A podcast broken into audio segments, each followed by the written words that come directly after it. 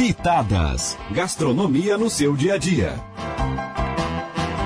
E nós vamos falar sobre beta-caroteno, esse essencial aí item para a nossa saúde. Quem vai conversar com a gente sobre esse assunto é a nutricionista Marielle Din, que já é parceira aqui do cotidiano desde o ano passado. Oi, Mari, tudo bem? Bom dia, Dai, a todos os ouvintes. Um feliz 2021, começando bem essa quarta-feira aqui conversando com vocês. Muito obrigada, um ótimo ano aí para você também e uma excelente quarta também, né? Mari, Nada. o que podemos falar desse tal beta-caroteno, né? O que ele é, o quão importante ele é para a, no, para a nossa dieta? Isso aí, Dai. Então, chega nessa época do verão, a gente ouve muito falar, né? Principalmente as mulheres que querem né, ter um bronzeado bonito, mas não é só isso não. O beta-caroteno ele é um pigmento natural presente nos alimentos, mais comumente amarelo alaranjado, que a gente sempre ouve falar, né? A cenoura, o mamão, a laranja, batata doce, além das fontes de origem animal também, a gema de ovo. Então, tem vários alimentos que a gente consegue consumir ao longo do dia para ter né, uma quantidade X de beta-caroteno no nosso organismo. Mari, qual é a relação entre o beta-caroteno e a vitamina A, né? Porque a gente não associa uma coisa com a outra. Isso. O beta-caroteno, ele é consumido, né, nos alimentos e lá no nosso trato digestório, que compreende estômago, fígado, esôfago, intestino, ele é transformado em vitamina A. A gente absorve essa vitamina em forma de é, esse beta-caroteno em forma de vitamina A e depois ele vai fazer o quê? Melhorar o nosso sistema é, imunológico, que foi tão falado agora neste ano de pandemia, né? As vitaminas A, C, E e D também, é, contribui para a saúde dos nossos cabelos, das unhas, da nossa pele e principalmente da visão. Ah, então, ele é uma, é uma vitamina muito importante e ela é facilmente encontrada nos alimentos. O beta-caroteno, Mari, pode ser, é, como é que eu vou dizer, é, adquirido, né, inserido na nossa dieta de forma artificial, como a gente faz com as demais é, vitaminas, por exemplo? Existe algo nesse sentido?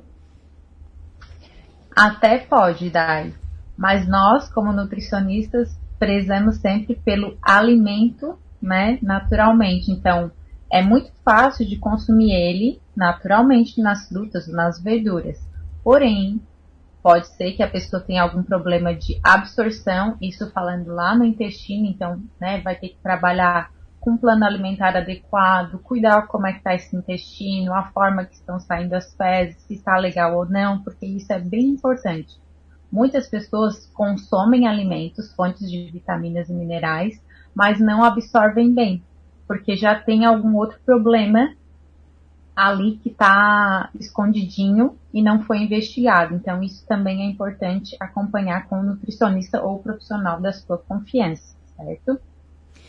Uh, Mari, existe algum outro alimento, uma outra fruta, verdura que possa ser ingerida junto com uh, essa, essas opções que contém beta-caroteno, que podem ser consumidas junto para otimizar essa absorção?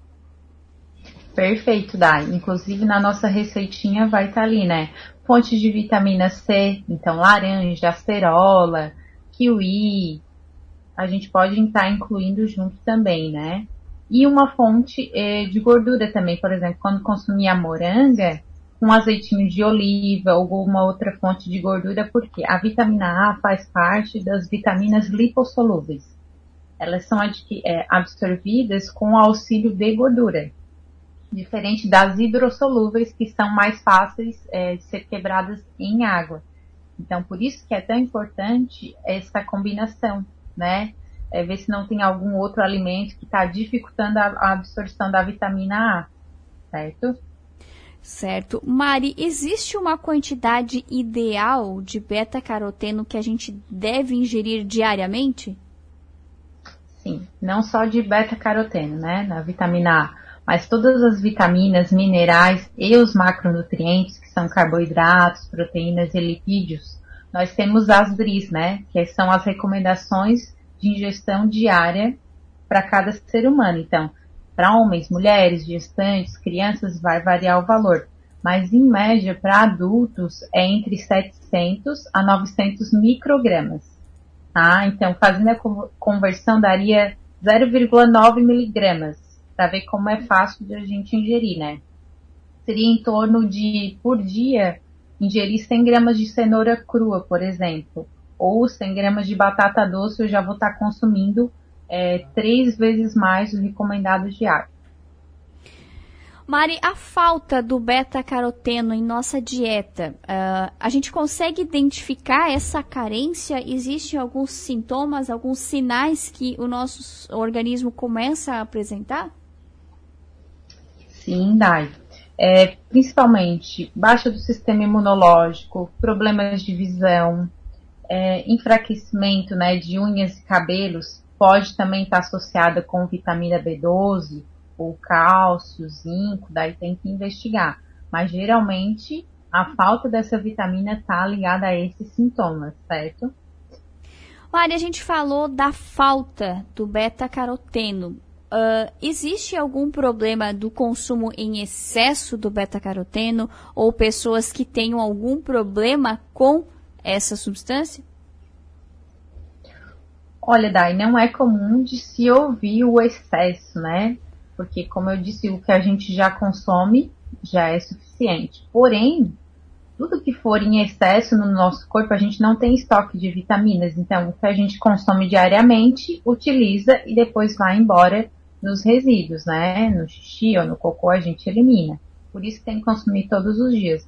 Mas, de repente, uma dor de cabeça que não passa, é, né? Um problema de visão maior, tem que verificar, mas é muito difícil a pessoa estar tá consumindo demais, a não ser que ela consuma de forma artificial e mais a parte da dieta, né? Por isso sempre consuma uh, suplementos com recomendação de um profissional para ver se realmente precisa.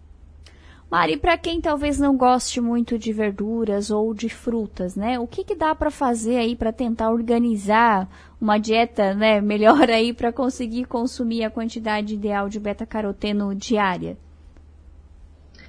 Bom, eu sugiro começar pelo menos com um tipo, né? Escolher um tipo ali é, das frutas ou verduras que tenha beta-caroteno e incluir no seu dia, porque fruta e verdura tem que estar no nosso cotidiano, fazendo um clichê aqui, mas realmente a gente tem que se acostumar a consumir bons alimentos.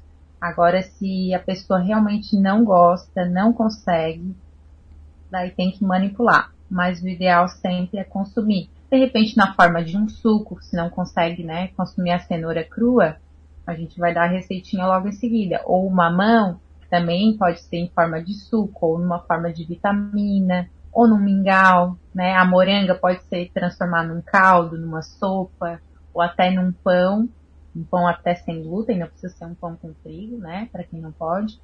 Então são várias formas que a gente pode incluir, não precisa necessariamente ser a fruta in natura ou a verdura é, crua, tá? A diferença é que crua a cenoura, por exemplo, ela tem uma maior disponibilidade desse tipo de nutriente.